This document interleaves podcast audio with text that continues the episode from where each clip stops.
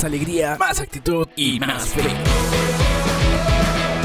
Bienvenido al Evangelio del Día. El Padre Ángel Zapata, párroco de la parroquia San José, nos ayuda el día de hoy. Domingo 18 del tiempo ordinario del Evangelio según San Mateo en el capítulo 14. En aquel tiempo, al enterarse Jesús de la muerte de Juan el Bautista, se marchó de allí en barca, a solas, a un lugar desierto. Cuando la gente lo supo, lo siguió por tierra desde los poblados. Al desembarcar vio Jesús una multitud, se compadeció de ella y curó a los enfermos.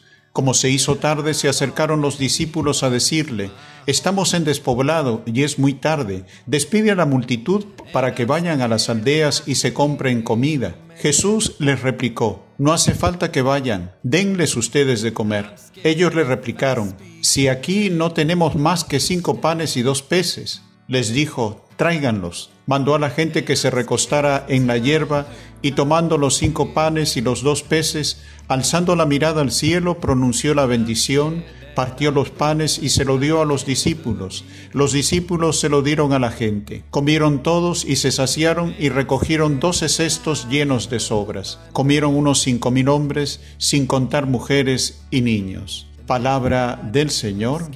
Gloria a ti, Señor Jesús.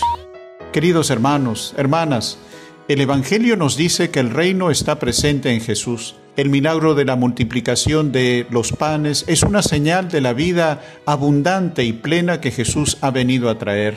Él se compadece de todo ese gentío que lo escucha atentamente y no tiene ni qué comer ni dónde quedarse. Los apóstoles se dan cuenta, pero es Jesús quien les dice, denles ustedes de comer. Al final Jesús termina realizando el milagro, pero con la aportación de uno que dio lo que tenía. Ese reto sigue en pie. Es una petición a toda la iglesia, a cada cristiano, a ti y a mí.